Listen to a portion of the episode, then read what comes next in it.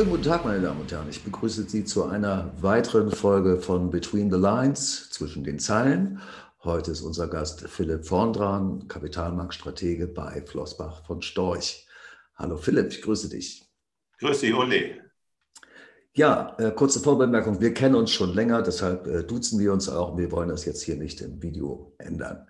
Philipp Vorndran, geboren 1962, absolvierte ein Studium der Betriebswirtschaftslehre an der Uni in Würzburg und war dort mehrere Jahre lang auch wissenschaftlicher Mitarbeiter von Professor Dr. Eckhard Wenger. Und da gleich die erste Frage, ist das der streitbare Professor, der mitten in der Finanzkrise, ich glaube, das war in 2008, äh, auf der Hauptversammlung bei der Deutschen Bank für Furore gesorgt hat und sich über die üppigen Boni aufgeregt hat, die in der Zeit gezahlt wurden? Ja, das war genau der Professor und das war ein paar Jahre zuvor schon. Äh, und äh, wir waren eine verschworene Einheit, die Ende der 80er Jahre des letzten Jahrhunderts schon äh, Shareholder Democracy, also die Kontrolle der Corporate Governance eingefordert haben. Damals war das etwas, was die Mehrheit der Mitaktionäre nicht wirklich interessiert hat. Ich muss ja. da immer wieder zurückdenken, wenn es heute um ESG geht, speziell um die ja. G-Komponente. Ja, da wart ihr sozusagen schon die Vorreiter, ne? Ja, wir waren die Vorreiter. Wir haben auch wirklich alle Möglichkeiten des Aktienrechts ausgenutzt, um unsere Ziele durchzusetzen. Wir hatten damals in Darmstadt einen großen Privataktionär, äh, der finanziell in der Lage war, uns durchaus auch von Unternehmen 20.000 Aktien zu erwerben, äh, was uns dann in die Lage versetzt hat, äh, die Tagesordnung zu erweitern. Äh, wir haben regelmäßig Widerspruch eingelegt. Also wir haben wirklich im Interesse der Aktionäre gekämpft. Und ähm, mein Vater kam immer und hat gesagt, Mensch, Philipp, mach doch das nicht. Das wird dir deine gesamte Karriere kaputt machen. Ich habe damals äh, Teilzeit auch noch bei der Deutschen Bank gearbeitet. Glücklicherweise hat er da Unrecht äh, behalten. ja, das kann man so sagen. Das hat dir nicht geschadet. Ähm, du bist dann weiter beim Bankhaus Julius Bär gewesen in Frankfurt und in Zürich. Dort hast du 92 bis 96 unter anderem den Bereich Derivate geleitet. Warst du da die auch schon gleichzeitig im Fondsmanagement tätig und hast da dich mit Währung beschäftigt oder was kann man sich darunter vorstellen, Leitung des Bereiches äh, Derivate? Ja, ich war eine ziemlich unruhige Natur. Äh, nebenbei habe ich immer viel gemacht. Äh, neben meiner wissenschaftlichen Tätigkeit an der Uni äh, habe ich äh, als Publizist gearbeitet, habe damals eine Zeitung herausgegeben, äh, die Optionsscheinreport hieß. Also das Thema Derivate lag mir äh, sehr am Herzen. Japanischer Optionsscheinmarkt, äh, das war das Umfeld, in dem ich beruflich aufgewachsen bin. Und dann wurde die Bank Julius Baer auf meine Publikationen aufmerksam und mein heutiger Geschäftspartner Kurt von Storch der damals bei Julius Baer gearbeitet hat, ah, äh, okay. als der Fondsmanager des äh, European Warrant Funds. Äh, der hat mich angestellt. Das war wirklich eine sehr schnelle Anstellung. Ich war ja, um 14 Uhr nachmittags zum Vorstellungsgespräch, habe ihn getroffen, habe den Vorstand getroffen und abends um 19 Uhr lag der Vertragsentwurf ähm, vor mir auf dem Schreibtisch, was keine einfache Sache war, weil ich habe ja meine Promotion bei Eckhard Wenger zu dem Zeitpunkt gemacht und es war klar, ich muss mich entscheiden äh, für die Kapitalmärkte oder die Promotion. Ja. Und äh, ich habe äh, mich dann für die Kapitalmärkte entschieden. Äh, Professor Wenger hat auch gesagt, Philipp, du brauchst keinen Doktortitel, äh, du kommst auch so durchs Leben. Äh, und es war also von Anfang an eine Fondsmanagement-Aufgabe, the European Warrant Fund, der größte gelistete Derivatefonds der Welt äh, in New York, äh, an der New York Stock Exchange gelistet. Den durfte ich mit Kurt zusammen managen. Äh, Kurt ist dann nach einem Jahr äh, zu Bert äh, oder mit Bert äh, gemeinsam zu Goldman Sachs gegangen. Ich bin dann in die Schweiz und habe den Fonds weiter gemanagt, habe aber auch noch Convertible Fonds und sogar Cash Fonds gemanagt. Äh, also ich, war so ein bisschen die ja, Einsatzwaffe immer dann, wenn es Bedarf gab für Fondsmanager bei Julius Baer hatte einen guten äh, Kollegen, Hans-Rudi Huber. Wir beide haben dann das Asset Management äh, gegründet. Äh, das war also eine äh, sehr, sehr umtriebige Zeit. Du scheinst mir ein richtiger Tausendsasser zu sein, ne? In der Zeit jedenfalls. Ja, das war, das war definitiv so. Und äh, der Tag hatte dann äh, sehr oft 36 Stunden. es ist dann durchaus vorgekommen, dass ich in Urlaub fahren wollte und eine Stunde vor dem Abflug äh, mit Kofferpacken äh, angefangen habe. Nicht, weil ich notwendigerweise Trödler bin bei solchen Sachen, sondern weil die letzte Zeitung äh, noch äh, fertiggesetzt werden musste, weil noch irgendein Artikel äh, geschrieben werden musste oder weil wir gerade von einer der Hauptversammlungen zurückkamen. Es war also regelmäßig Stress im System, aber als äh, junger Mensch äh, verträgt man das ja, ja. auch ganz gut. Wilde Zeiten, ne? Ja, es waren wilde Zeiten. Es, es waren aber wahnsinnig lehrreiche Zeiten. Und ich sage immer, ich hatte das große Glück, äh, in meinem Berufsleben mit zwei absoluten Brains zusammenarbeiten zu dürfen. Äh, das war am Anfang Eckhard Wenger und das ist jetzt Bert Flossbach. Das sind beides Menschen, die Chips im Kopf haben, wenn man das mal so technisch äh, bezeichnen darf, die einfach eine deutlich höhere Taktung haben äh, als äh, zumindest mein Chip im Kopf. Äh, und äh, insofern äh, habe ich immer viel gelernt und das macht Spaß auch heute. Versuche ja, das glaube ich. Das glaube ich. Du warst dann ähm, bei der Credit Suisse und hast dort in verschiedenen Funktionen gearbeitet. Unter anderem warst du äh, globaler Chefstratege für das äh, Asset Management. Sowie von 2004 bis 2006 warst du CEO der Credit Suisse Asset Management GmbH in äh, Frankfurt. Und seit 2009 verstärkst du die Flossbach von Storch AG als Kapitalmarktstratege. Du warst aber, glaube ich, vorher auch schon im Aufsichtsrat. Ne? Ja, ja, auch das waren wieder sehr äh, verschwommene Strukturen teilweise. Du hast recht, äh, bei der Credit Suisse war ich zwölf Jahre lang äh, der globale Chefstratege im Asset Management. Nebenbei habe ich dann auch mal äh, für ähm, zwei Jahre die Frankfurter äh, Filiale als äh, Geschäftsführer leiten dürfen. das war eigentlich nicht auf mich zugeschnitten. Die armen Kolleginnen und Kollegen mussten mit meiner doch relativ leidlichen äh, administrativen Kompetenz umgehen. Äh, aber sie haben mir das nicht äh, immer, immer zu klar gespiegelt. Äh, aber es war mir, schon, äh, war mir schon bewusst, dass das eben äh, etwas war, was andere besser können. Aber der globale Chefstratege, der hat mir wirklich Spaß gemacht, vor allen Dingen, weil ich natürlich immer rund um die Welt aktiv war. Ich äh, durfte in mehr als 70 Ländern Kunden bei der Geldanlage äh, helfen und meistens vor Ort. Und äh, ja, so habe ich sehr viele Länder kennengelernt, wo ich dann im Anschluss oft die Familie eingepackt habe und gesagt habe, da war es super, da müssen wir auch mal wieder hin. So sind wir nach Chile gekommen, so sind wir relativ oft und viel in China und in Japan unterwegs gewesen. Äh, das war natürlich eine Win-Win-Situation und du hast recht, ich äh, war dann auch ab 2005, glaube ich, schon Aufsichtsrat äh, bei Flossbach von Storch. Das war eine komplexe äh, Geschichte, weil die Credit Suisse Asset Management und Flossbach von Storch, äh, diese waren ja konkurrierende Unternehmen. Ja. Äh, und die BaFin fand das nur äh, bedingt äh, amüsant, äh, dass man Aufsichtsrat und Geschäftsführer in zwei konkurrierenden Unternehmen ist. Ich hatte, um, um den Wirrwarr noch komplett zu machen, sogar zu dieser Zeitpunkt, zu diesem Zeitraum noch meine eigene Firma, äh, die Fondran Investment Consulting. Ach die BaFin hat dann gesagt, eine von den drei Firmen muss jetzt geschlossen werden. Äh, und dann haben wir halt äh, die Fondran Investment Consulting geschlossen. Äh, der Schaden hielt sich in Grenzen. Aber das sieht man ja auch aus der Geschichte bei Julius Bär. Kurt und ich, wir hatten immer eine sehr intensive Beziehung. Er, er hat regelmäßig angeklopft, ob ich nicht zu Goldman Sachs äh, wechseln möchte oder wir haben uns relativ früh schon äh, Gedanken gemacht, ob ich nicht auch bei Flossbach von Storch Mehrwert schaffen äh, könnte.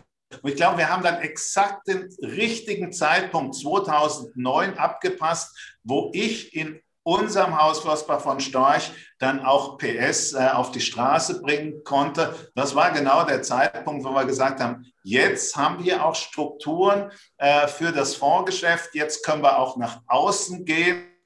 Jetzt können wir auch das institutionelle Geschäft betreiben. Äh, Kurt hat unter institutionellem Geschäft immer alles verstanden, was nicht Privatkundengeschäft war. Äh, das war dann auch eine Lernkurve, die ich mit ihm äh, immer wieder äh, etwas üben musste. Heute weiß er natürlich, dass Wholesale und Insti-Business zwei Paar Stiefel sind. Aber damals war Flossbach von Storch natürlich ein großer Vermögensverwalter, unabhängiger Vermögensverwalter. Aber das Thema Fonds, das hat erst ganz langsam begonnen. Und wenn man jetzt zurückschaut auf die inzwischen schon fast zwölf Jahre, die ich hier äh, in Köln arbeiten darf, dann ist das doch wirklich eine beeindruckende äh, Entwicklung. Und ich glaube, keiner von uns hätte im Jahr 2009 den Mut gehabt, so eine Entwicklung bei den Assets under Management ja. auch nur ansatzweise zu prognostizieren. Ja, ich habe mir, glaube in Vorbereitung auf dieses Gespräch vor ein paar Tagen euren Geschäftsbericht angeguckt, den letzten. Das ist echt beeindruckend eine absolute Cash-Cow geworden. Ne? Ja, das ist das eine. Äh, das kann man sicher nicht wegleugnen. Das andere ist, wir haben inzwischen fast 300 äh, Angestellte. Ja. Wir sind wirklich in der Lage, in unserer offenen und ehrlichen Art, die Anleger in, in Europa, kann man jetzt fest sagen, zu informieren. Wir haben immer noch das Ziel, das übergeordnete Ziel, äh, die Deutschen zu besseren Geldanlegern zu machen. Und da ja. gibt es äh, leider Gottes immer noch extrem viel äh, zu tun. Das, das stimmt, ist gut. Ja. Das ist gut für unsere Geschäftsmodelle, weil ich sicher bin, da fällt noch der eine oder andere Euro äh, für alle Vermögensverwalter ab. Ja. Aber es ist traurig, es ist traurig für unsere Gesellschaft, weil äh, diese unterentwickelte äh, Fähigkeit, das hart verdiente Geld sinnvoll zu investieren, die ja sowohl für die privaten Kunden wie die institutionellen gilt, äh, die führen natürlich langfristig, wenn wir nicht sehr schnell das Ruder rumreißen, fall gerade in die Altersarmut, die befeuert Neiddebatten, die befeuert Diskussionen, wie sie im Rest der Welt nicht existieren, wie beispielsweise Mietobergrenzen. Deutschland ist eben nicht nur ein Land, in dem die Menschen keine Aktien haben, sondern sie haben auch ihre eigenen vier Wände nicht. Sie sind ja. völlig schutzlos äh, einer Entwertung eines Kaufkraftverlustes des Geldes ausgesetzt. Das ist dramatisch und noch dramatischer ist, dass wir in der Politik niemanden finden,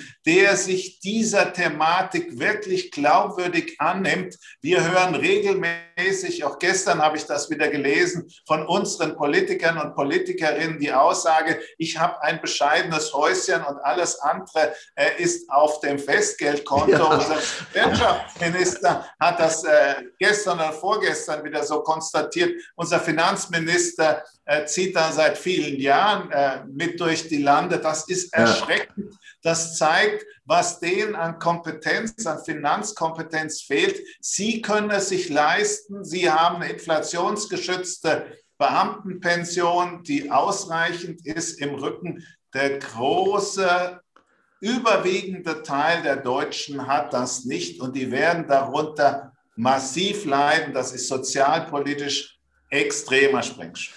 Ja, Äh, da bist du eigentlich schon an einem Thema, mit dem ich, äh, über, äh, über das ich mit dir äh, an einer späteren Stelle sprechen wollte, aber ist gar kein Problem.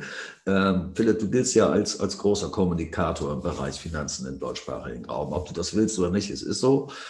Du warst und bist auf unzähligen Veranstaltungen als Referent tätig. Du bist quasi omnipräsent in Fachzeitschriften, Fachmedien. Man sieht dich regelmäßig zum Beispiel bei NTV. Äh, mein Eindruck ist, dass man an dir besonders schätzt, dass du komplexe Zusammenhänge einfach und verständlich präsentierst. So, aber jetzt genug Honig in den Bart. Äh, gleichwohl, das ist gerade das, was du gesprochen hast, müssen wir konstatieren, dass wir immer noch in diesem Land ein Land von Aktienmuffeln sind und dass der deutsche Anleger immer noch lieber sein Geld äh, Kapitallebensversicherung anvertraut oder dem Sparbuch. Übrigens das Sparbuch, ein Spruch der Deutschen Bank, die jahrelang äh, Sparbücher verkauft hat. Das Sparbuch heißt Sparbuch, weil man es sich sparen kann.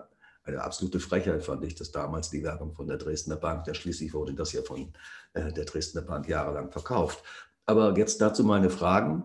Was sind denn eigentlich die tatsächlichen Gründe dafür, dass Deutschland so eine miese Aktienkultur hat?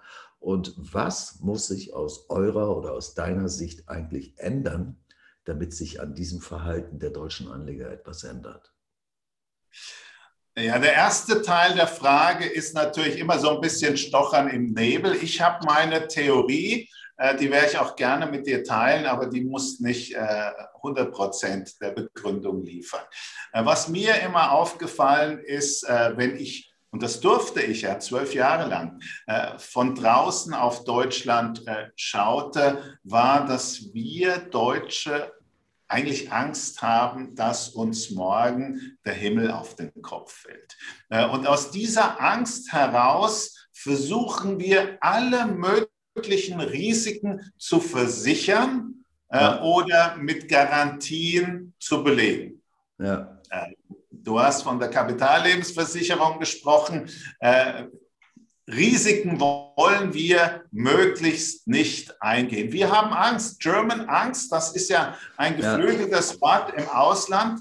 Äh, und diese Angst, die ist inhärent in uns drin. Wir sind keine Kaufleute, die Risiken bewusst einnehmen, um damit Chancen zu erarbeiten. Äh, wir versuchen, Risiken zu vermeiden, weil der Staat am Ende des Tages sicherstellt, äh, dass es äh, halbwegs gut für mich ausgeht. Und deswegen ist der Staat ein sehr wichtiger Player in unserem Denkmuster.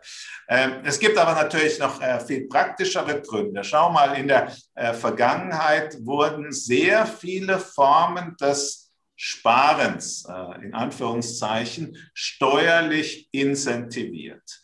Äh, das ging bei der Ostimmobilie los, äh, Leasing von A380, Containerschiffen. Es wurde in der Regel ja. nicht gefragt, was kann ich mit diesem Investment an solider Rendite aus dem Geschäftsmodell erarbeiten, sondern wie hoch ist die Abschreibung, wie viel Verlust kann ich machen. Äh, und äh, das ist natürlich etwas, äh, was nicht dazu Anlass gibt, bewusst Risiken einzugehen. Schau mal, eine Kapitallebensversicherung hat vor 20 äh, Jahren eine Mindestrendite von dreieinhalb bis vier Prozent abgeworfen. Die wurde damals noch 100 Prozent steuerfrei gestellt. Ja, ja. Äh, sprich, ich hatte eine Brutto, äh, eine Vorsteuerrendite von je nach persönlichem Grenzsteuersatz irgendwo zwischen vier und 8 Prozent.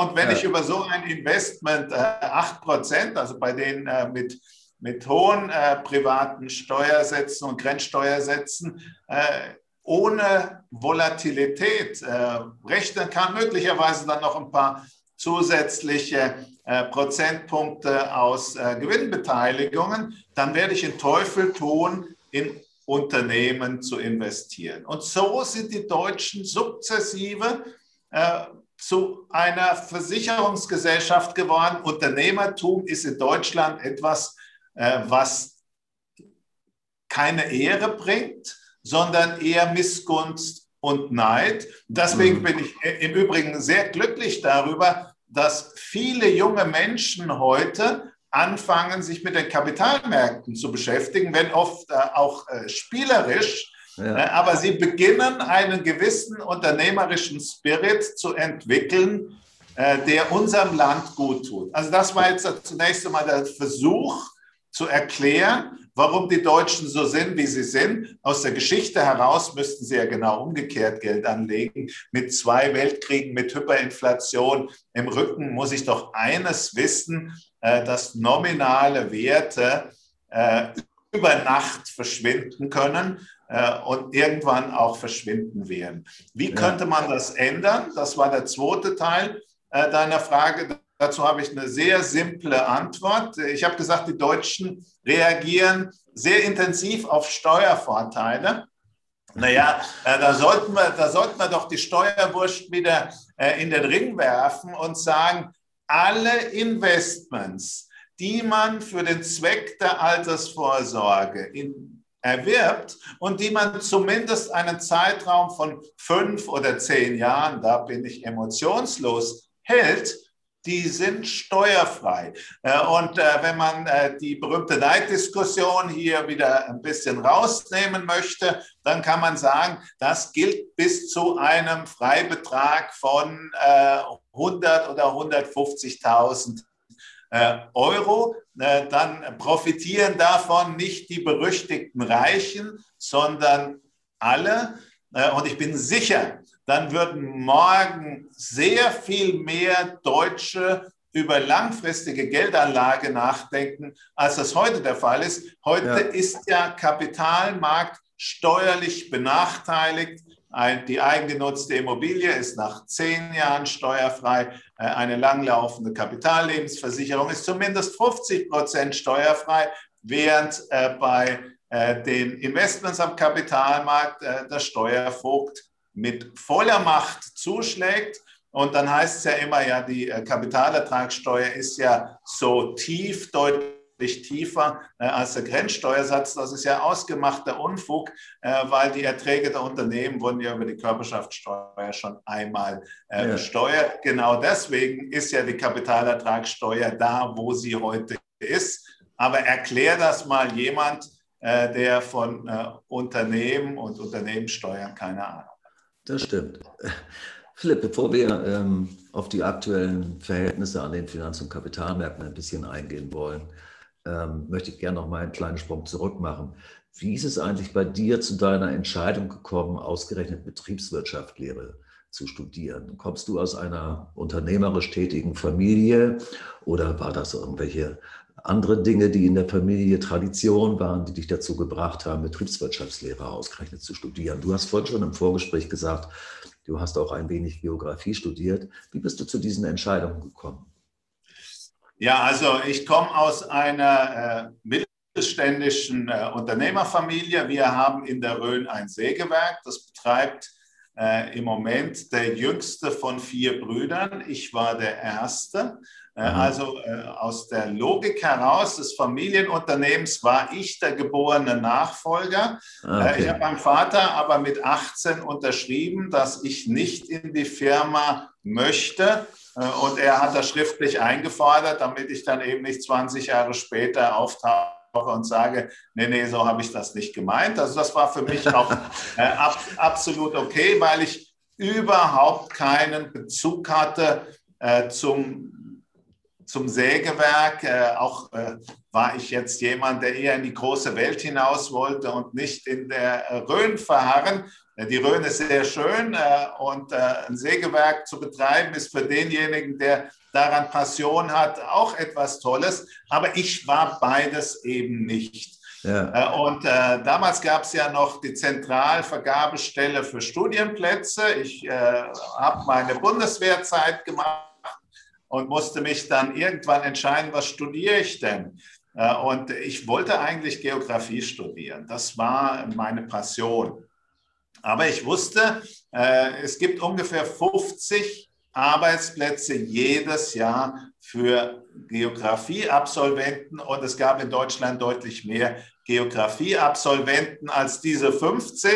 Also es können nicht alle bei Dirk Atlasse äh, malen. Das war ja damals noch der Fall. Ja, ja, ja. Äh, und dann habe ich gesagt, okay, das studierst du, weil du Spaß dran hast.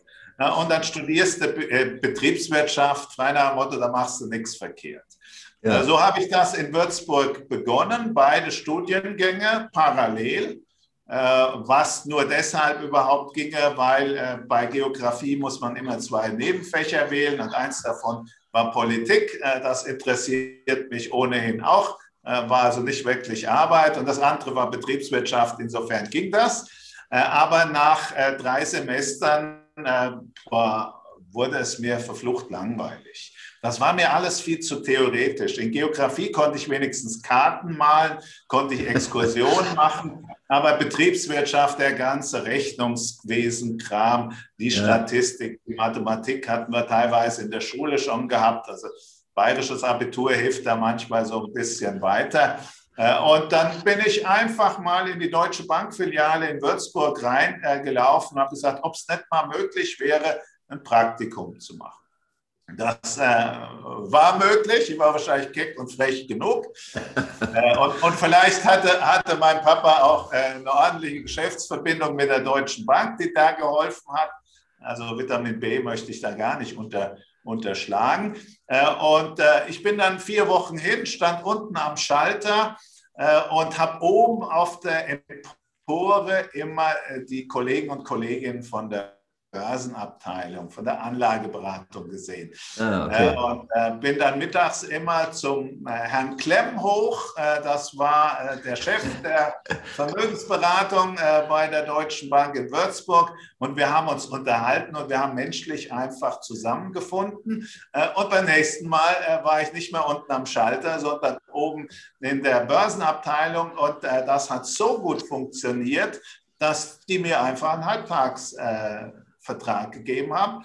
Äh, ich habe also dann Geografie studiert, ich habe BWL studiert und ich war den halben Tag bei der Deutschen Bank in Würzburg äh, in äh, der Filiale tätig. Das war super weil damals waren ja die Börsen noch nicht von früh bis spät geöffnet. Da ging die Börse los um 10.30 Uhr bis um 13.30 Uhr, wenn ich das recht im Kopf habe.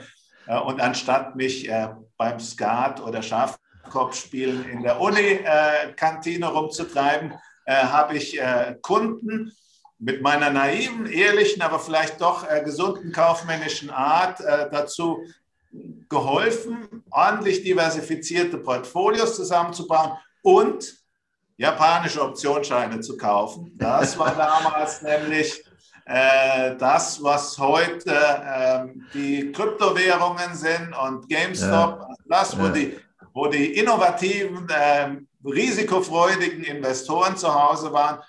Äh, und äh, wenn man 83, 84 da eingestiegen ist, äh, dann hat man äh, nicht allzu viel falsch machen können. Und glücklicherweise war ich 99, 2000 schon äh, an der Uni bei Eckhard Wenger, der mir dann so lange den Kopf gewaschen hat, bis wir zusammen Putz auf den Nikkei gekauft haben. Ein das halbes Jahr zu früh aber ja. definitiv äh, dann doch äh, halbwegs richtig. Kannst du dich noch an deine erste Aktie erinnern und an deine äh, Erfahrung erste damit? Aktie, an die, an die kann ich mich äh, sehr einfach äh, erinnern, weil die habe ich äh, zur Taufe geschenkt bekommen. das ist Nestle. Ah, und, all, diejenigen, all, diejenigen, die regelmäßig meine Vorträge hören, äh, die kennen natürlich äh, meine Sympathie mit diesem Schweizer Unternehmen, äh, das meiner Meinung nach in Deutschland immer völlig falsch gesehen wird, auch was die ESG-Thematik angeht aber das steht auf dem anderen Blatt. Die Liebe ist eben schon im Taufbecken entstanden und hat sich in den letzten 58,5 Jahren seit meiner Taufe äh, nicht wirklich äh, verändert. Also insofern kann ich das sehr gut. Die zweite war aber äh, dann noch ein, noch ein fast besseres Investment. das waren drei Optionsscheine Nippon Shimpan. Das ist ein japanisches Kreditkartenunternehmen gewesen. Ich weiß gar nicht, mal, gar nicht ob es das heute noch gibt. Die habe ich gekauft äh, nachdem mir ein Sparbrief über 3000 D-Mark fällig geworden ist. Ich habe die 3000 D-Mark in die drei Optionsscheine reingesteckt, den ersten bei 2.500 verkauft, den zweiten bei 15.000 und den dritten bei 75.000 D-Mark. cool. Äh, jo, also da äh, war man dann wohl als junger Mensch ziemlich angefixt.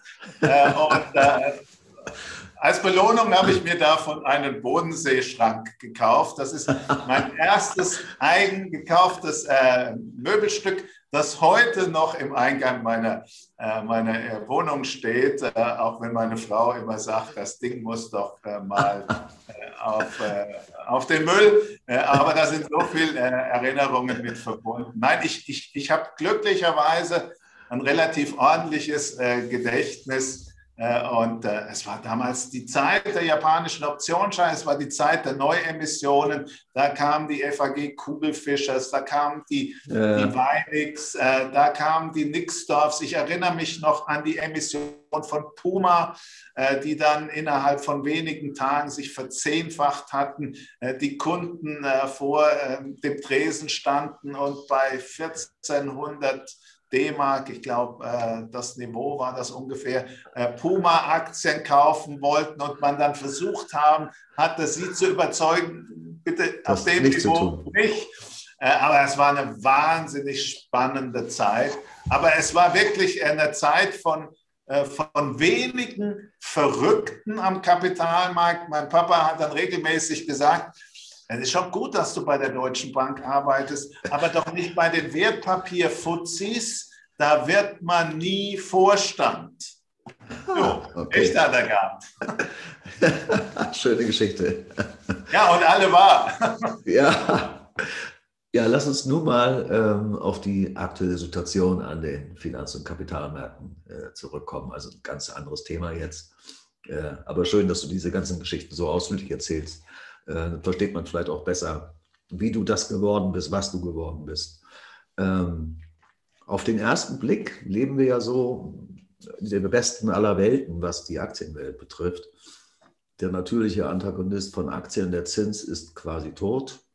Wir haben gewaltige fiskalpolitische Anstrengungen, massive Pakete. Wir haben Geld, äh, mit einer äh, massiven Geldpolitik und Ausweitung der Geldmengen. Ähm, wir haben Meldungen von Unternehmen hinsichtlich von Umsätzen und Gewinnen, die alle gut oder sehr gut sind. Ähm, was soll eigentlich passieren aus eurer Sicht und wo schaut ihr im Augenblick genauer hin, weil vielleicht von der Ecke möglicherweise etwas kommen könnte, was die Märkte etwas negativ beeinflussen könnte? Was ist das? Gibt es nur positive Dinge zu berichten oder gibt es auch Dinge, die euch ein bisschen Sorgen machen? Nein, man muss natürlich konstatieren, äh, dass die relativ attraktive Position der Aktien äh, eine Resultante ist von extrem vielen Fehlentwicklungen in Politik und Volkswirtschaft. Deswegen äh, ist der Ausdruck, wir leben in der besten aller Welten, eigentlich zynisch. Mhm. Wir haben keine Notenbanken mehr, die unabhängig ihre Ziele verfolgen. Wir haben Staaten, die über ihre Verhältnisse leben und damit die Generationengerechtigkeit eben nicht nur im Klimawandel, sondern in vielen anderen Bereichen mit Füßen treten. Wir haben keine Marktwirtschaft mehr äh, im Anleihenbereich. Alles extrem schlechte Nachrichten. Wir haben ein zunehmenden Verlust an Wettbewerbsfähigkeit in unserer Heimat relativ zu vielen anderen Playern auf der Welt. Das sollte uns wirklich alles zu denken geben, aber wir werden von unseren Kunden zu Recht nicht daran gemessen, äh, gute Ideen äh, für die Welt zu entwickeln, sondern aus einer Welt, die wir leider kaum beeinflussen können, äh, das für die Kunden Beste herauszuholen. Das ist ja unser Auftrag. Äh, und dann müssen wir natürlich hinterfragen, was haben die liquiden Anlageformen, die uns zur Verfügung stehen, für ein Renditepotenzial und ein Chance-Risiko-Verhältnis. Das ist das, was wir jeden Tag aufs Neue tun. Wir hinterfragen uns, hat sich am Renditepotenzial und hat sich am Chance-Risiko-Verhältnis der Investments etwas geändert. Und mhm. äh, ich würde mal sagen, so seit zwölf Jahren äh, stehen wir regelmäßig äh, mit demselben Versuch auf, etwas Neues, etwas anderes, etwas Kontroverseres zu finden, was uns von unserer Einstellung, die Aktien sind die attraktivste Anlageform, abbringt. Und wir gehen jeden Abend zu Bett mit der Feststellung, wir haben es wieder nicht gefunden. Äh, und, und, und, und das sind definitiv nicht die Themen, die regelmäßig wie die Säue von den Medien und auch von vielen aus dem Kapitalmarkt durchs Dorf getrieben werden. Ich erinnere mich an den Brexit beispielsweise.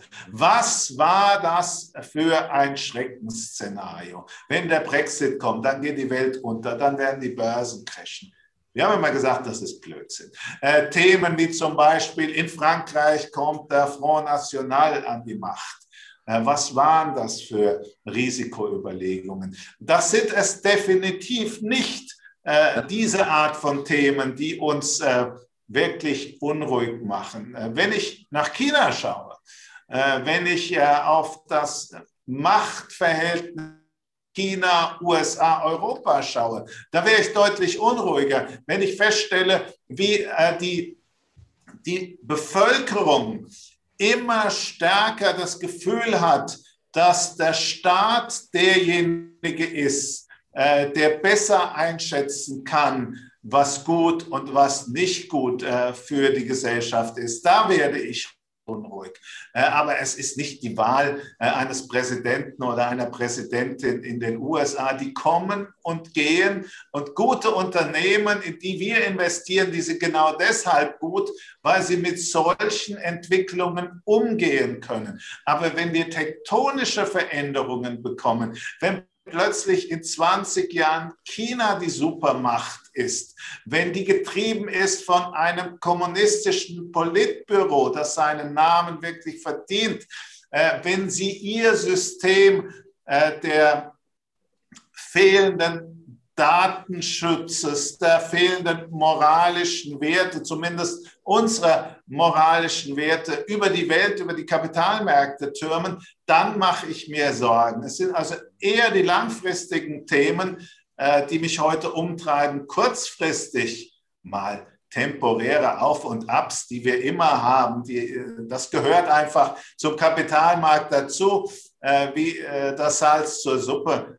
die treiben mich nach 35 Jahren wirklich nicht mehr in eine schlaflose Nacht. Also man muss unterscheiden zwischen Hintergrundgeräusch, Noise und tatsächlichen ja. Nachrichten. Ne? Ja, ja. Äh, lasst uns mal kurz beim Thema Zinsen bleiben. In euren Publikationen stößt man ja immer wieder auf die Aussage, die Zinsen werden länger tief bleiben. Diese Aussage ist quasi euer Mantra und wird, ja, ich übertreibe mal etwas gebetsmühlenartig wiederholt.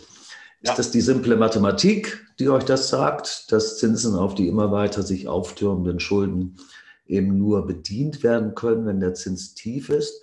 Denn theoretisch ist es doch so, dass ein Staat seine Schulden auch bei höheren Zinsen äh, refinanzieren könnte, wenn nur die Notenbanken mitspielen würden und dann neue Anleihen sozusagen aufkaufen, Geld zur Verfügung stellen und dieses Schneeballsystem weiter mit bedienen. Wäre ja kein Problem.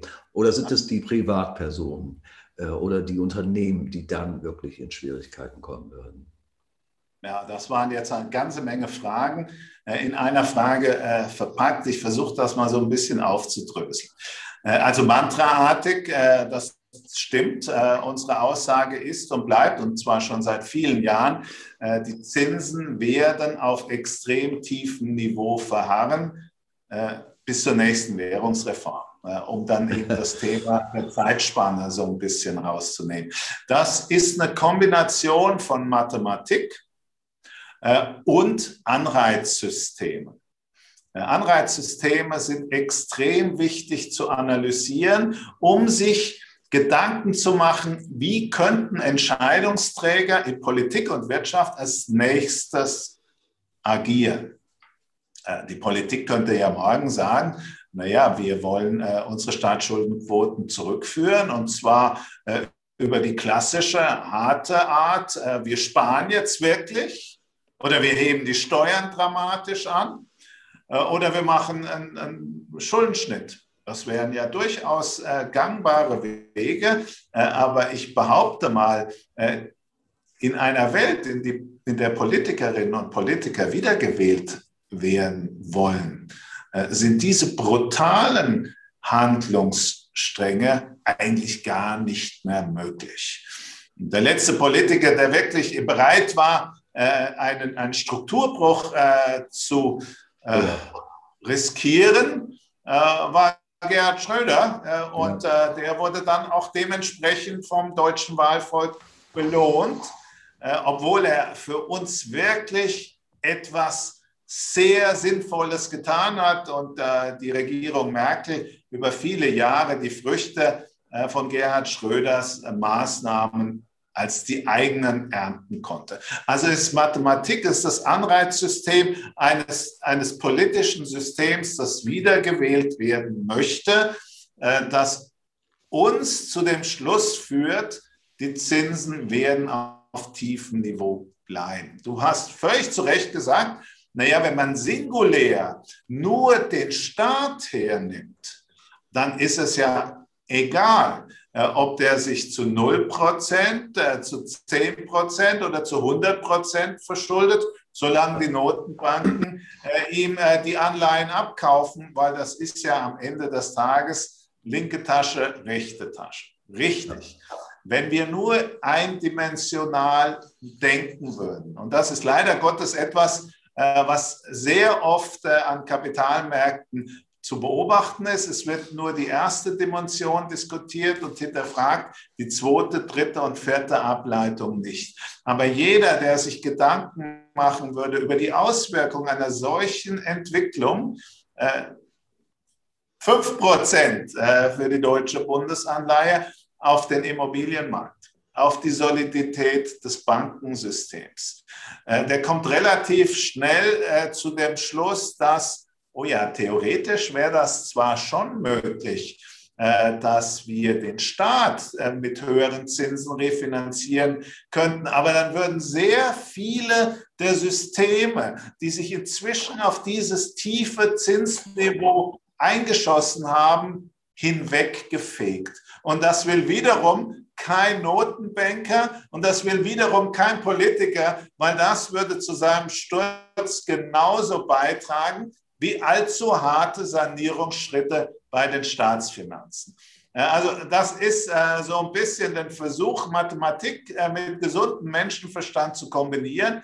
Und wenn wir diese Kombination durchführen, dann enden wir bei dem Mantra, äh, die Zinsen werden dauerhaft sehr tief bleiben, egal wie sich die Inflationsraten bewegen werden, weil das ist ja meistens dann äh, der nächste Satz. Ja, aber Herr Vorn dran, wenn wir jetzt äh, im Jahr 2021 zweite Hälfte in Deutschland drei Prozent haben an Inflation, und das erachte ich als durchaus realistische Größenordnung, dann können die doch auf dem Niveau nicht verharren? Äh, und meine Antwort ist, doch, das ist ja genau das, was die schon seit vielen Jahren planen, äh, die finanzielle Repression. Ja. Äh, und die Notenbanken bereiten uns da ja argumentativ schon sehr lange darauf vor, dass sie eben in den vergangenen Jahren eine Inflationsgutschrift gesammelt haben, die sie jetzt erstmal wieder aufbrauchen können. Äh, und äh, Klammer auf und zu, meiner Meinung nach ist diese Inflationsphase eine, die uns die nächsten zwei Jahre begleiten wird. Anschließend kommt die deflationäre Wirkung der Technologie wieder in voller Macht zurück. Diejenige im Übrigen, die bis zur Pandemie die Notenbank fast zur Verzweiflung gebracht hat, was ihre Inflationsziele angeht. Ja. Ich hätte noch ein weiteres Thema, was ich gerne mit dir besprechen wollte oder will. Es gibt ja einen Hype um das Thema äh, Nachhaltigkeit, wobei das Wort Hype ein wenig suggeriert, dass es sich hier um eine Modeerscheinung handelt. Ich glaube das eher nicht. Ich glaube, wir haben da länger Spaß mit. Ich gehe nämlich davon aus, dass nicht zuletzt durch die administrativen Entscheidungen, durch die Regulatorik, die sich verändern wird, wir mit diesem Thema noch sehr, sehr lange zu tun haben werden. Und in anderen Worten heißt das, dass sowohl Vertrieb als auch die Produktwelt sich entsprechend verändern werden muss, um damit umgehen zu können. Äh, deshalb die Frage an dich, wie habt ihr auf dieses Thema reagiert?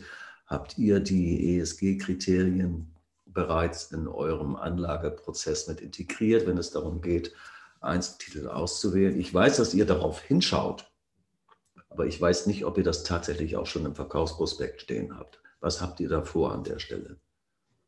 Also ich glaube, du hast zunächst einmal äh, völlig zu Recht einen Unterschied gemacht zwischen Nachhaltigkeit, zwischen ESG und ich würde noch eine dritte Differenzierung machen, Moral. Äh, ich habe am Anfang gesagt, ich stamme aus dem Sägewerk äh, und äh, da liegt natürlich Nachhaltigkeit in der Natur der Sache. Ja, klar. Und nicht umsonst kommt der Begriff Nachhaltigkeit ja auch aus der Forstwirtschaft. Ja, genau. Ja, der deutsche ja. Karl von Karlowitz hat das ja vor circa 200 Jahren geprägt, den Begriff Nachhaltigkeit. Und er hat dieses Wort geschöpft äh, im Zusammenhang äh, mit der Bewirtschaftung äh, fürstlicher Wälder, die bis dahin ja regelmäßig abgeholzt und nicht wieder aufgeforstet wurden. Und es wurde dann den, ersten halbwegs smarten Fürsten klar, so kann das nicht weitergehen, weil die nächste Generation von Forstwirten kann dann nicht mehr überleben. Also Nachhaltigkeit ist etwas, was mir ähm, wie das Familienunternehmertum eigentlich mit der Muttermilch äh, eingesogen wurde. Äh, ich bin auch jemand, der 100 Prozent davon überzeugt ist, äh, dass das klassische Geschäftsmodell einer Familienunternehmung, die ja das Ziel hat, dass die, das Unternehmen in die nächste, übernächste, dritte Generation weiter zu vererben, immer ein nachhaltiger sein muss, weil man kann sich ja vor Ort nicht zum Gespött oder Ärgernis äh, des Dorfes oder der Stadt machen. Und das würde man definitiv machen, wenn man seinen Müll in den örtlichen Fluss kippen würde, wenn man mit seinen Mitarbeitern äh, in übler Art und Weise umgehen würde äh, und seine Kunden regelmäßig was die Qualität der Produkte angeht, an der Nase herumführen würde. Also das klassische äh, Familienunternehmerische Denken ist meiner Meinung nach die Basis für nachhaltiges Wirtschaften. Und deswegen bin ich und auch wir bei Flossbach von Storch, wenn es um das äh, ESG-Alphabet äh, angeht, etwas anders gepolt, wie das die meisten Deutschen sind. Die meisten Deutschen fangen mit E an für Ökologie, äh, nehmen es für Soziales noch wahr und wissen ja. mit dem G überhaupt nichts anzufangen. Äh, Governance, dafür gibt es keine deutsche Übersetzung, das ist ja vielleicht schon mal äh, bezeichnend. Während wir bei Flossbach von Storch beim G anfangen und sagen, dass G, die gute Unternehmensführung, die gute Staatsführung, das ist die Voraussetzung für alles andere. Wenn ich keine gute Unternehmens- und Staatsführung habe, werde ich nicht nachhaltig soziale, sinnvolle Behandlung von Mitarbeitern und Kunden haben und ich werde auch nicht nachhaltig mich um die Ökologie sorgen können. Für uns ist das G der Schlüssel für alles. Und dementsprechend, äh, weil wir ja und äh, das äh, war in unseren Unterlagen schon drin gestanden, äh, bevor äh, das Akronym ESG überhaupt aufgetaucht ist. Äh, wir Unternehmen suchen, in denen wir idealerweise auf ewig investiert bleiben, äh, war dieses Denkmuster definitiv bei uns im Anlageprozess schon drin. Mhm. bevor man über ESG gesprochen hatte. Und das hat sich auch nicht verändert. Und für uns ist das eben ein fester Bestandteil äh, des Auswahlprozesses. Das ist kein Filter, der oben drüber gestülpt wird äh, und man dann sagt, okay, ich habe hier ein normales Portfolio und hier habe ich mein nachhaltiges Subportfolio, sondern all die Unternehmen, die wir auswählen, müssten von Anfang an durch diese Nachhaltigkeit-Thematik durch. Was äh, allerdings bei uns einen deutlich geringeren Stellenwert hat, äh, das ist der Bereich, der ähm, oft unter dem Moralischen gesehen wird. Tabak, Alkohol. Äh, viele unserer Kunden rauchen. Viele unserer Kunden äh, trinken gerne ein Feierabendbier oder zum Spargel, der ja im Moment Saison hat, einen schönen Weißwein. Äh, und äh, denen käme es nie in den Sinn, äh, Unternehmen, die diese Güter produzieren, äh, als verächtlich äh, und verwerflich zu beschreiben, während der Nichtraucher und der Antialkoholiker das logischerweise ganz anders sieht äh, und die gesundheitlichen Belastungen für die Gesellschaft, ähm, die ja durchaus nicht unbedeutend sind, als wichtigen Faktor hat. Da sind die Vorstellungen eben sehr subjektiv ja. Und äh, deswegen ist es unserer Meinung nach viel schwieriger, äh, in klassischen Fonds umzusetzen. Sehr einfach in Spezialfonds, wo der institutionelle Anleger mir seine moralischen Wertvorstellungen definiert ja. und ich mit Ausschlusslisten arbeiten kann. Aber in einem klassischen Fonds ist das schwierig. Deswegen haben wir uns entschieden äh, zu sagen, wir haben die Stiftungsfonds, die eben auch noch die gängigen moralischen Ausschlusskriterien mit implementieren, während wir bei unseren anderen Produkten Nachhaltigkeit so verstehen und so definieren, äh, wie es äh, Karl von Karlowitz unserer Meinung nach versucht hat zu propagieren. Das heißt, in eurem Flaggschiff, in den Multiple Opportunities, habt ihr keine Ausschlusskriterien. Es gibt also nicht einen Grund, zum Beispiel auf ein Investment in eine Rüstungsfirma zu investieren, wenn die wirklich gut gemanagt ist. Ist das korrekt? Na, wir haben natürlich die ganz harten Ausschlusskriterien für die verächtlichen Waffen. Äh, ich glaube, das ist äh, Standard inzwischen mehr oder weniger in der gesamten äh, Industrie. Aber wir sind davon überzeugt, dass ein gut gemanagtes Tabakunternehmen äh, das möglicherweise sogar durch seine Innovation die Abhängigkeit der Raucher reduziert. Also das Thema äh, der E-Zigaretten ist da beispielsweise ja. ein ganz wichtiger Faktor, dass das sogar einen moralischen Mehrwert bringt. Äh, und es gibt bestimmte Branchen, wo wir sagen, die sind einfach aufgrund ihres Geschäftsmodells nicht in der Lage, nachhaltig zu sein. Äh, ein Großteil der Bergbauunternehmen, äh, der fällt raus, äh, weil das eben kein nachhaltiges Geschäftsmodell sein kann. Und sehr oft sind die natürlich dann auch extrem zyklisch im Geschäftsverhalten, also nicht ordentlich prognostizierbar und damit ohnehin nichts was in unsere äh, Investmentprinzipien hineinpasst. Äh, ich kann morgen nicht prognostizieren, wo der Ölpreis steht, wo der Kohlepreis steht, wo der Stahlpreis steht. Und die Prognostizierbarkeit von Zukunftsgewinnen und Zukunftscashflows, die sind natürlich ganz weit oben in den Selektionskriterien unserer Investments. Ja, Philipp, ich komme jetzt schon zur letzten Frage, denn wir sind jetzt, glaube ich, schon 45 Minuten unterwegs. Ähm, wenn ich mit Fondsmanagern, Volkswirten und anderen Experten rede, dann stelle ich immer wieder fest, dass diese Menschen, die sich am Tag mehrere Stunden in diesem Elfenbeinturm der Analyse von Finanz- und Kapitalmärkten befinden, danach immer irgendeine Form des Ausgleichs, Ausgleichs brauchen, um sich wieder in Anführungszeichen zu erden. Einige holen sich äh, das Motorrad aus der Garage und düsen durch die Gegend, andere machen Sport, äh, andere musizieren. Äh, mich interessiert, was macht Philipp von dran, wenn er wieder auf die Erde kommen will? Ich meine, irgendwo mal gelesen zu haben, dass du ein begeisterter Hobbykoch bist. Stimmt das? Ja, das ist, ich würde das gar nicht als Hobby äh, beschreiben. Äh, meine Frau und ich, wir wechseln uns äh, regelmäßig beim Kochen ab. Also das äh, Hobbykoch, das sieht immer so aus, als derjenige, der sich dann äh, am Samstag hinstellt, äh, vorher zwei Stunden auf dem Markt unterwegs gewesen ist und dann ein großes Menü zaubert.